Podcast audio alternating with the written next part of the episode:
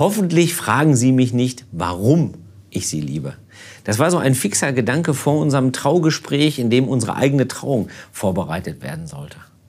Bei so Menschen wie mir, da kommt natürlich nicht ein Pastor, nein, es müssen gleich zwei sein. Und ich wollte besonders originell, besonders tiefgründig, besonders humorvoll und besonders neu sein. Etwas Neues über die Liebe sagen und die Liebe erklären. So ein Schwachsinn. Das geht natürlich nicht. Wir sehen ja nur, was die Liebe tut. Und das jeden Tag, dass ich mich mit meiner Frau so verbunden fühle wie mit keinem anderen Menschen. Und das im Grunde genommen schon seit wir uns kennen und die ganze Zeit immer durchgehend. Zum Beispiel. Aber warum wir jemanden lieben? Es gibt ein paar wissenschaftliche Erklärungen, wie das sein kann, auch wie Sympathie entsteht und so etwas. Aber das Geheimnis der Liebe haben wir nicht ergründet. Und ich hoffe, es wird niemals passieren. Denn die Liebe ist die größte Macht auf Erden. Das merken wir, wenn wir sie erleben und das merken wir auch dann, wenn wir sie nicht erleben. So wirkt die Liebe. Sie wirkt selbst, wenn wir sie nicht erleben. Und das ist nicht nur das, was Singles eben spüren, wenn sie Sehnsucht nach Liebe haben, das erleben auch Menschen in Paarbeziehungen. Denn auch da gibt es Phasen oder Augenblicke oder Momente, in denen wir uns einsam fühlen. Das gehört ja dazu. Die Liebe ist eine Macht, selbst wenn sie nicht da ist. Und wer sie beherrschen kann, wer sie machen kann, der wird sie sicherlich auch missbrauchen. Das ist völlig klar. Denn alles, was in guter Absicht erfunden wird, wird irgendwann zu Macht oder Geld gemacht.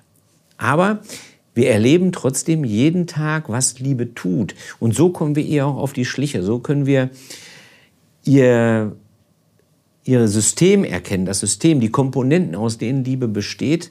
Ich habe dazu ein Modell mitgebracht, das mir sehr weitergeholfen hat und ich hoffe, es hilft dir auch weiter. Und ich glaube, es spielt keine Rolle, ob man selber in einer Liebesbeziehung ist oder ob man in dieser Situation nicht ist. Ich glaube, es bringt einen immer weiter. Aber ich erkläre das kurz, das Modell. Das ist ganz einfach. Das erste was viele Menschen sagen, wenn sie darauf angesprochen werden, was Liebe eigentlich ist, dann sagen sie, das ist ein Gefühl von Vertrautheit. Dass wir jemanden kennen wie keinen anderen Menschen. Und dieser Schritt praktisch über die Sympathie hinaus, der macht, dass wir uns innerlich mit diesem Menschen verbunden fühlen. Dass wir äh, ganz viele Bilder dafür entwickeln, nämlich Heimat zu finden oder ein Ziel erreicht zu haben. Und diese Vertrautheit macht etwas mit uns. Sie macht, dass wir diesem Menschen Dinge zugestehen, die andere nicht machen dürfen in unserem Leben. Also dass die äh, über unser Leben auch mitentscheiden, dass wir unsere eigenen Ziele anpassen oder auf eigene Träume, Wünsche auch mal verzichten, damit das zusammen gelingen kann.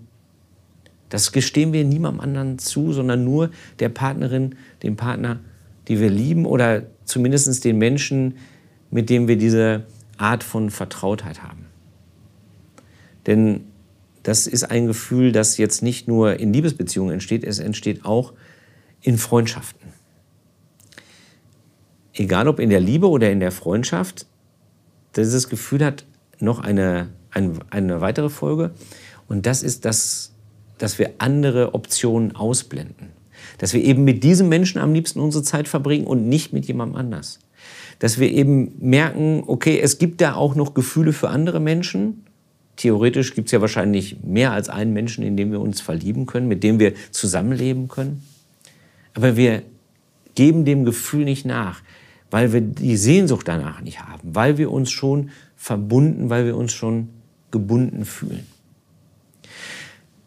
Dieses Gefühl alleine dieses, diese Komponente, diese Vertrautheit gehört auch in die Freundschaft und deswegen heißt sie alleine auch Freundschaft. Dass daraus Liebe wird, da gehört noch ein weiterer Schritt dazu, mindestens ein weiterer, und das ist, dass wir auch etwas spüren wie Leidenschaft. Leidenschaft ist, wenn zu der innerlichen Verbundenheit auch das Gefühl der körperlichen Verbundenheit gehört. Dass wir das körperlich spüren und körperlich Nähe erleben wollen. Und dass wir das Gefühl haben, den Wunsch danach haben, dass die Partnerin, dass der Partner das auch hat. Das hat natürlich eine sexuelle Komponente, das ist völlig klar. Aber es geht nicht nur um Sex. Es geht darum, sich miteinander wirklich verbunden zu fühlen. Also 100% Verbundenheit, 100% Gefühl, 0% Verstand. Es geht um Hingabe. Es geht darum, etwas miteinander zu erleben, das wir mit keinem anderen, mit keiner anderen erleben. Die Leidenschaft ist die Komponente in der Liebe, die am instabilsten ist. Sie vergeht schnell, sie hält nicht lange und wir erleben sie relativ selten gegenüber den anderen Komponenten. Und deswegen ist das auch die Achillesferse der Liebe. Es ist ja häufig so, dass Beziehungen daran scheitern, dass die Leidenschaft woanders gesucht wird. Aber auch wenn die Leidenschaft weg ist, bleibt etwas. Und zwar das Gefühl von Komplizenschaft. Wir beiden gehören zueinander, denn wir teilen etwas, was niemand sonst mit uns teilen kann. Das ist das besonders Wertvolle an der Leidenschaft. Die Vertrautheit alleine ist Freundschaft. Die Leidenschaft alleine ist eine Affäre, könnte man sagen. Wir sehen uns und es macht Bam. Es passt halt irgendwie. Aber damit es Liebe wird, braucht es noch eine dritte Komponente. Es braucht die Entscheidung. Liebe ist etwas, zu dem wir uns nicht entscheiden können. Das Gefühl Liebe ist keine Entscheidung, sondern das entsteht und entsteht nicht, wir wissen nicht warum. Aber ohne Entscheidung ist es keine Liebe. Deswegen zelebrieren wir das auch öffentlich. Auf Social Media, Beziehungsstatus oder die traditionelle Variante heiraten. Das ist ja nichts anderes als öffentlich zu erklären, wir gehören zueinander. Und dass wir das seit Tausenden von Generationen machen, das ist deshalb so eine tiefe Menschheitsweisheit, weil wir gelernt haben, dass das unbedingt nötig ist. Und das ist nicht vorrangig, weil wir halt Bankkonten miteinander teilen und die Verantwortung für Kinder, wenn es denn Kinder gibt, und weil wir Rente miteinander teilen und diesen ganzen, ich sag mal, organisatorischen Teil, sondern weil wir in einer Beziehung unheimlich viel vergeben müssen. Es gibt Verletzungen in der Beziehung gegenseitig und es braucht Vergebung in der Beziehung gegenseitig. Das beides gehört zusammen. Wir können uns dazu entscheiden, zu sagen, okay, wir sind jetzt weit genug auseinander. Wir haben uns genug gestritten. Wir haben genug unsere eigenen Ziele verfolgt. Jetzt ist der Punkt, wo ich umdrehe, das ist meine Entscheidung, Jetzt ist der Punkt, wo wir beide umdrehen und uns wieder aufeinander zubewegen. Jetzt ist der Punkt, wo wir wieder das Gemeinsame suchen. Das ist eine Entscheidung.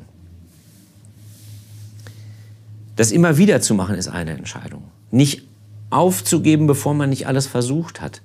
Das ist auch eine Entscheidung. Der Partnerin, dem Partner zu vergeben, dass sie immer älter wird, dass er immer älter wird, nur wir nicht. Vielleicht kennst du das Phänomen schon mal, es werden immer nur die anderen älter und wir selber nicht. Das ist eine Entscheidung. Die Liebe braucht eine Entscheidung, aber nur Entscheidung ist keine Liebe. Die Entscheidung alleine nennt man eine leere Liebe. Das ist die Liebe, der die Substanz abhanden gekommen ist. Wenn alles nur noch zusammengehalten wird durch ein trotziges Ja, dann ist das keine Liebe mehr. Das ist das, was viele Paare erleben, wenn die Kinder aus dem Haus sind, wenn gemeinsame Projekte enden. Warum gehen so viele Paare auseinander, wenn das Haus gebaut ist? Ja, weil das Haus mit einmal das Projekt gewesen ist, was alles das Ja gewesen ist, was alles zusammenhält. Aber das reicht nicht. Nur die Entscheidung reicht nicht, nur die Leidenschaft reicht nicht, nur die Vertrautheit reicht nicht, sondern es braucht alles drei, damit wir etwas erleben, das man vollkommene Liebe nennen kann. Die vollkommene Liebe ist kein Dauerzustand, das ist völlig klar, sondern das ist etwas sehr Wertvolles, was wir nur ab und zu erleben, aber eben immer wieder erleben können, wenn man sich auf den Weg macht, diese drei Komponenten in den Beziehungen zu finden und mit Leben zu füllen. Dieses Modell heißt Dreieck der Liebe, logischerweise. Es ist von dem amerikanischen Psychologen Robert Sternberg, behauptet er. Ich glaube, es ist einfach ganz alte christliche Weisheit. Er hat nichts anderes getan, als das aufzuschreiben, das zu analysieren, was wir im Christentum schon immer lehren, weil wir die Beziehung mit Gott so erleben. Auch der Glaube, auch die Liebesbeziehung mit Gott hat eine Komponente von Vertrautheit. Deswegen nennen wir ihn Gott den Vater, Gott die Mutter. Deswegen suchen wir das Gespräch mit Gott. Deswegen sagen wir, wir vertrauen in unserem Leben auf Gott. Wir fühlen uns geleitet. Wir, wir folgen seinen Entscheidungen für unser Leben. Aber Gott will nicht nur eine Freundschaft mit uns führen, sondern es hat auch einen Anteil von Leidenschaft. Gott will nämlich nicht nur unser Freund sein, sondern es braucht auch intime Momente. Momente, denen, die nur uns und Gott gehören, die vielleicht so intensiv sind, dass wir uns gar nicht trauen, das anderen Menschen zu sagen oder dass wir vielleicht auch keine Worte dafür haben.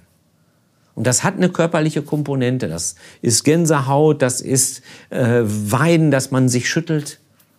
Das ist Wärme, die man spürt. Das sind natürlich Gefühle, die auch ohne Gott auftreten können. Und deswegen ist das schwer auseinanderzuhalten, das ist klar. Also bei den Veranstaltungen der kreativen Kirche, wir machen ja viel Chorveranstaltungen, viele Menschen singen gemeinsam und erleben vielleicht auch mal eine Botschaft, ein Thema, das gut zu ihrem Leben passt. Die erleben die Musik und das kann auch körperliche Effekte auslösen. Und manchmal sieht man da Menschen weinen. Und das kann natürlich sein, dass das jetzt nicht der Heilige Geist gewesen ist. Aber ich würde doch Mut machen wollen, das mal auszuprobieren. Und sich da mal reinzugeben und mal zu fühlen, ist das jetzt der Heilige Geist vielleicht doch gewesen? War jetzt die Gänsehaut nur Musik oder ist da nicht mehr? Denn Gott führt diese Art Beziehung mit uns. Und das gehört dazu, der intime Moment, der nur uns gehört. 100% er, 0% wir selbst. Es gibt die Vertrautheit, es gibt die Leidenschaft, es gibt auch die Entscheidung in der Beziehung mit Gott. Das ist der Sohn. Jesus, der sagt, komm und folge mir nach. Jesus, der sagt, wenn du meine Worte hörst und danach lebst, dann legst du ein tiefes Fundament in deinem Leben. Wir können ja die Liebe nicht machen, aber ohne Entscheidung ist es keine Liebe. Wir können den Glauben auch nicht machen, aber ohne Entscheidung ist es kein Glaube. Man kann sich zum Beispiel dazu entscheiden, als Christ zu leben. Also wenn diese Worte Jesu eine Folge haben sollen, das ist schon eine Entscheidung. Also barmherzig zu sein, das braucht eine konkrete Entscheidung in einer konkreten Situation ähm, nicht über andere zu reden zum Beispiel. Das braucht eine konkrete, oder nicht schlecht über andere zu reden, so will ich sagen. Also da, da, wozu Jesus ja mehrfach aufruft. Das ist eine konkrete Entscheidung in einer konkreten Situation. Das gelingt uns mal, mal gelingt es nicht. Aber das ist eine Entscheidung. Und zu vergeben ist auch eine Entscheidung. Menschen zu vergeben und übrigens auch Gott zu vergeben. Gott zu vergeben, dass er nicht so ist, wie wir ihn gerne hätten zum Beispiel. Also warum fliegt Gott eigentlich nicht nach Moskau und erklärt Putin, wer der Stärkere ist. Das ist doch eine Sehnsucht, die wir irgendwie auch in uns haben. Es könnte so einfach sein. Aber ab und zu müssen wir Gott eben vergeben, dass er sich für den Weg der Liebe entschieden hat und nicht für den Weg der lieblosen Macht. Im Glauben braucht es Vertrautheit, es braucht Leidenschaft und es braucht eine Entscheidung. Dann kommen wir an den Punkt, wo wir sagen können, okay, das ist vollkommen. Und auch das ist von kurzer Dauer. Vollkommenheit ist auch da kein Dauerzustand. Aber die drei Komponenten funktionieren auch hier alleine nicht. Also die Vertrautheit alleine ist Freundschaft zu Gott, die man sich in die Tasche steckt und wo man sich irgendwie selber besser fühlt, aber was keine Konsequenzen hat. Reine Leidenschaft für Gott ist eine Affäre. Also ich weine mich aus, ich schüttel mich und dann putze ich mir die Nase ab und alles ist weg. Und die reine Entscheidung für Gott, ohne die anderen Komponenten der Liebe, das nennt man Fanatismus. Das ist lieblos. Das ist kein Glaube. Gerade weil das so instabil ist und weil das von so kurzer Dauer ist, deswegen ist ja immer die Frage, wie kommen wir da wieder hin? Wenn uns nur eine der Komponenten fehlt, also wenn man das Gefühl hat, da gibt es eine Sehnsucht in mir, das funktioniert gerade nicht so richtig, dann kann man ja schauen, welche der drei Komponenten ist das eigentlich, die jetzt gerade gestört ist. Und ich glaube, es fällt uns immer dann am einfachsten, den Einstieg wieder neu zu finden, wenn wir an dem Punkt anfangen, der unserer Persönlichkeit am besten entspricht. Es gibt einfach Menschen, die können leichter Vertrauen haben. Es gibt Menschen, die können leichter sich Gefühlen hingeben. Die können leidenschaftlich sein. Und es gibt Menschen, die können gut Entscheidungen treffen und konsequent danach leben. Und ich glaube, es ist am einfachsten, nicht immer an den Defiziten zu suchen, sondern an den Stärken. Da reinzugehen, was man gut kann und sich dann langsam vorzuarbeiten zu den Punkten, wo es am meisten Arbeit braucht, die uns am schwersten fallen. Einfach weil wir Menschen halt nicht perfekt sind. Das ist der eine Fall. Einer, eine der drei Komponenten ist ausgefallen. Und dann gibt es den anderen Fall, dass wir das Gefühl haben, Liebe findet in unserem Leben nicht statt. Nicht als Paarbeziehung, nicht als Beziehung zu Gott. Und ich weiß, das kann es geben, das gibt es, das gehört zum Leben dazu. Das ist erstmal nichts Ungewöhnliches. Aber was wir dann machen können, ist, wir können an den Punkt zurückgehen, wo es das schon mal gab. Denn das gab es in jedem Leben. Und wenn man an diesem Punkt gedanklich zurückgeht, dann merkt man, wie ein Teil des Gefühls wiederkommt. Und deswegen ist Liebe nicht Vergangenheit, sondern Liebe ist immer Zukunft. Wir können die Liebe auch da nicht machen, aber wir merken, wie das Gefühl so allmählich wiederkommt. Liebe ist immer Zukunft, weil sie da ist. Davon handelt auch der schönste Text, der jemals über Liebe geschrieben worden ist, finde ich zumindest, von einem Menschen, der selber nicht in einer Liebesbeziehung gelebt hat, aber der sich ganz der Liebe Gottes verschrieben hat. Und das ist der Apostel Paulus. Und dieser Text, den kennst du vielleicht, wenn du schon mal in der Kirche gewesen warst, um den geht es ständig, aber vielleicht kannst du ihn jetzt noch mal neu hören. Das ist 1. Korinther 13. Die Liebe ist geduldig. Gütig ist sie, die Liebe. Die Liebe ereifert sich nicht. Sie prahlt sie nicht und spielt sich nicht auf. Sie ist nicht unverschämt. Sie sucht nicht den eigenen Vorteil. Sie ist nicht reizbar und trägt das Böse nicht nach. Sie freut sich nicht, wenn ein Unrecht geschieht. Sie freut sich aber, wenn die Wahrheit siegt. Sie erträgt alles, sie glaubt alles, sie hofft alles, sie hält allem stand. Die Liebe hört niemals auf. Die Liebe hört niemals auf. Und wenn wir sie manchmal nicht spüren, dann hat sie doch große Macht über uns. Als Sehnsucht. Als Sehnsucht nach der Liebe, als Sehnsucht nach Gott. Und weil diese Macht so groß ist, wird Gott das Geheimnis nicht verraten, weshalb er uns liebt. Aber das brauchen wir auch nicht. Wir sind nur verführbar, was Macht und Geld angeht.